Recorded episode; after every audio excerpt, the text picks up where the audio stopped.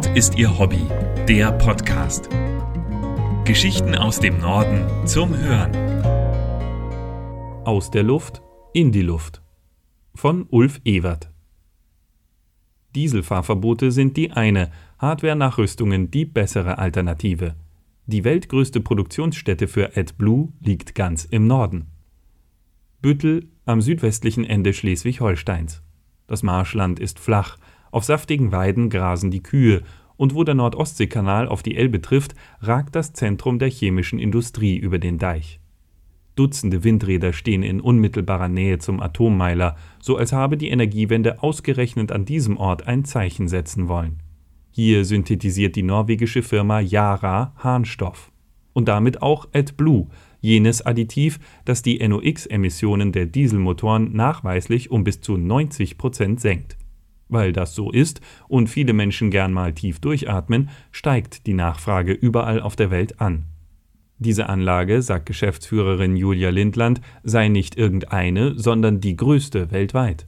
Mit der Kapazität von 1,1 Millionen Tonnen jährlich könne man die gesamte Dieselflotte Deutschlands, Österreichs und der Schweiz ausrüsten, Pkw und Lkw. Oder, um es anders auszudrücken, man könne von hier aus die Hälfte der europäischen Nachfrage bedienen ein energieintensiver Vorgang.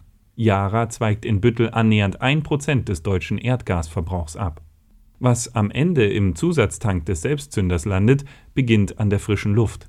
Aus ihr holen sich die Techniker den Stickstoff, den sie benötigen. Sie tun das mit Hilfe einer mehrfamilienhaushohen Anlage in weit verzweigten Rohrsystemen unterschiedlicher Stärke. Der ganze Prozess sei relativ simpel, Ammoniak plus CO2 ergebe Harnstoff plus Wasser, erläutert Lindland. Dieser Harnstoff, ein weißes Granulat, wird mit hochreinem Wasser zu AdBlue herunterverdünnt. Das fließt dann über eine Pipeline in die Schiffstanks im wenige hundert Meter entfernt angelegten Tiefwasserhafen und von dort aus in die Welt.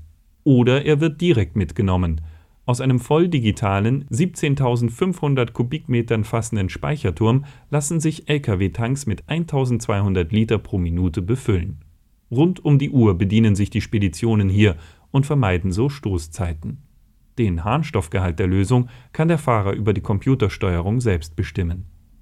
In Tüten abgefüllt ist das Endprodukt im Handel zu erwerben und sorgt beim Diesel für sauberere Abgase. Mehr Geschichten aus dem Norden gibt es auf nordistierhobby.de. Dort finden Sie auch Bilder und Videos zu den Artikeln.